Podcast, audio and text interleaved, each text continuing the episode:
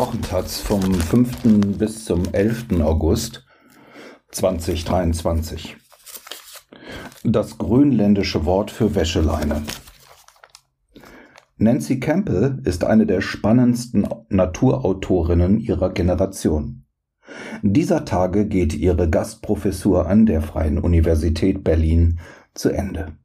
Die Taz hat sie zum Spaziergang im Berliner Viktoria Park getroffen. Ein Porträt von Susanne Messmer und Jakobia Dahm. Foto. Die Sonne hat die Liegewiesen im Viktoriapark im Berliner Stadtteil Kreuzberg in ein ausgedörrtes Stoppelfeld verwandelt. Doch ein Stück weiter, im Schatten der großen Ahornbäume, ist es etwas grüner geblieben.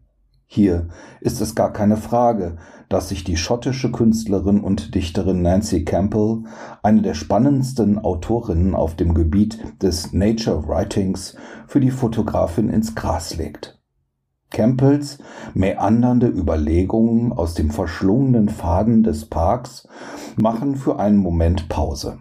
Die Pose mag ein bisschen romantisch sein, verrät ihr feines Lächeln. Es ist ein großer Spaß mit Nancy Campbell, deren Gastprofessur am Peter Chondi Institut für allgemeine und vergleichende Literaturwissenschaft der Freien Universität Berlin in diesen Tagen zu Ende geht, einen Vormittag lang spazieren gehen zu dürfen. Denn das Thema der 1978 geborenen und in Oxford lebenden Autorin ist, was Natur und Kultur verbindet und bedroht. Wo ließe sich darüber besser sprechen als in einem Park? Zum Beispiel über The Library of Ice.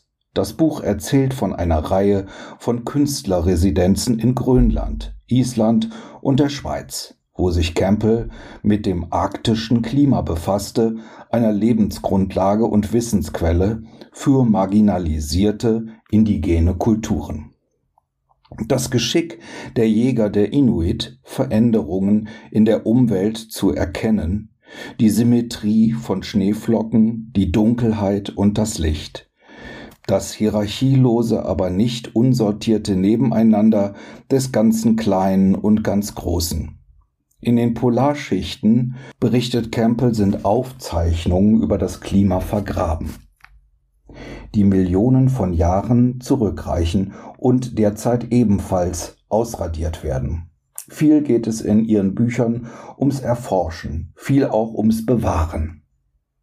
Sie veröffentlicht einen preisgekrönten Gedichtband über das harte Leben im hohen Norden, Disco Bay, und das einzige Buch, das auf Deutsch erschien, 50 Wörter für Schnee in dem es um die verschiedensten kulturellen Kodierungen der weißen Substanz geht. Ihr Seminar an der Freien Universität hieß On Water and Other Voices. Und auch hier, so Campbell, hat sie mit ihren Studentinnen zur Begegnung von Natur und Literatur, Mensch und Kultur gearbeitet. Meine Obsession mit der Kälte und dem Licht im Norden hat sicher damit zu tun, dass ich in Schottland und im Norden Großbritanniens aufgewachsen bin, berichtet Campbell. Als wir einen blühenden Trompetenbaum im Park passieren, eine Baumart, die ursprünglich in Nord- und Mittelamerika beheimatet ist, nun aber noch hier als Bienenweide und Trockenkünstler geschätzt wird. Bald stehen wir vor dem künstlichen Wasserfall in felsiger Bergkulisse. Angeordnet wurde der Park 1888 von Kaiser Friedrich III., der mit der Tochter des legendären Queen Victoria verheiratet war. Daher der Name des Parks.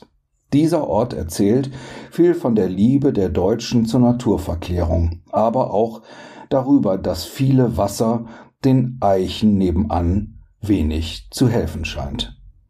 Da ist es wieder, das feine Lächeln von Nancy Campbell. Vielleicht sollte ich als nächstes über die Wüste schreiben, sagt sie. Selbst noch die vermeintlich profansten Phänomene werden in Gespräch mit Nancy Campbell zum Schillern gebracht. Die Rosen in den üppigen Privatgärten und auf den Balkons in weniger wohlhabenden Teilen der Stadt, Eine Pflanze, die keinen Wert besitzt außer ihrer Schönheit und die doch 1912 unter dem Slogan Brot und Rosen von den streikenden Textilarbeiterinnen in Massachusetts eingefordert wurde. Sie kämpften eben nicht nur für gerechten Lohn, sondern auch für Teilhabe am guten Leben. Der Rasen, auf dem sie sich gerade noch rekelte, eine herrliche Einladung zur Muße quer durch alle Bevölkerungsschichten heute, aber auch eine Erfindung der britischen Aristokraten, die der Welt zeigen wollten, wie viel Land sie besaßen. Vielleicht wird der Rasen keine Zukunft haben, wenn es immer heißer und trockener wird. Das mag für uns unbequemer werden, meint Campbell, aber für Menschen in Grönland sind die Folgen des Klimawandels im Anthropozän jetzt schon existenziell. Auch an diesem Vormittag wird es immer wärmer. Also suchen wir uns eine Parkbank. Eine große Esche wirft Schatten in komplexen geometrischen Formen auf das Gesicht Nancy Campbells. Das Gespräch wird konzentriert anders als bei vielen Autorinnen, die sich im Genre Nature Writing bewegen, geht es bei ihr nicht nur darum, Idyllisches zu betrachten, sondern die Natur zu reflektieren, und zwar sowohl auf einer Ebene der stillen Ehrfurcht, wie sie sagt, aber auch auf einer der wissenschaftlichen Analyse. Und da ist noch etwas. Als Kind eines Bildhauers und einer Kunsthistorikers und einer Weberin entwickelte Nancy früh Interessen am Handwerk und der Buchdruckkunst. Die Leidenschaft für Kunst und Natur vereinte sie in zahlreichen Künstlerbüchern, wie Wenta über die Geisterstadt Sigjuförde im Norden Islands und der Ito Kiup über den gefriergetrockneten von Wäsche in langen grönländischen Winter und die Vorfreude auf den Frühling, wenn die Wäsche beginnt im Wind zu flattern. Das isländische Wort Wanta, sagt Campbell, bezieht sich sowohl auf einen verlorenen Gegenstand oder eine verlorene Person, als auch auf die Erfahrung von Verlust. Und Ito, Kip, Pok ist einfach das gründische Wort für Wäscheleine, lacht sie. Vielleicht ist es die Liebe des, der Buchkünstlerin zu beweglichen Lettern, die sie in ihre Worte so sorgfältig abwägen lässt. Ihre Sprache für die materiellen Oberflächen so genau. Das Gespräch im Victoria Park neigt sich dem Ende zu.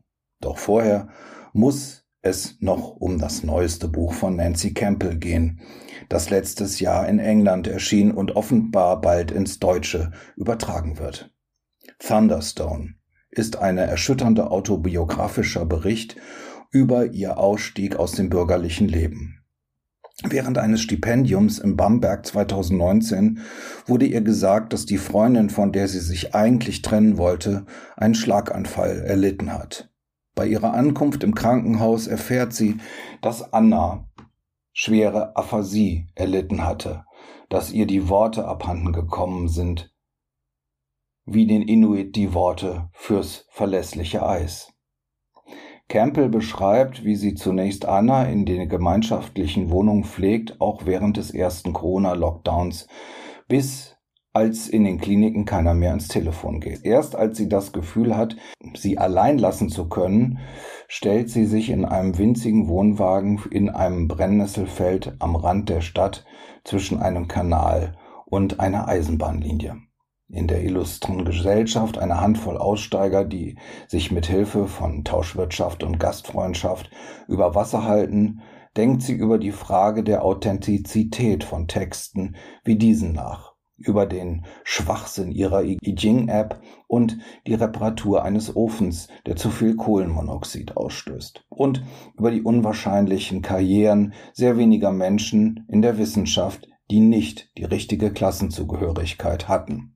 Die geometrischen Formen der Baumblätter scheinen noch schärfer zu werden, als Campbell über die Frage nachdenkt, wie man ein Leben im Wohnwagen beschreiben kann, ohne mit Henry David Thoreaus Walden verglichen zu werden. Aber auch ohne im Klappentext glänzender Bildbände über schicke Tiny Houses zu landen. Ich bin in einer armen Familie groß geworden, merkt sie nur trocken an. In gewisser Weise war ich eine Zeit lang schlicht im Überlebensmodus. Es sei beruhigend, dass sie keine Abstiegsängste habe und dann, nach einem der längsten Denkpausen, es ist einfach eine Lösung, die mir kreative Freiheit verschafft.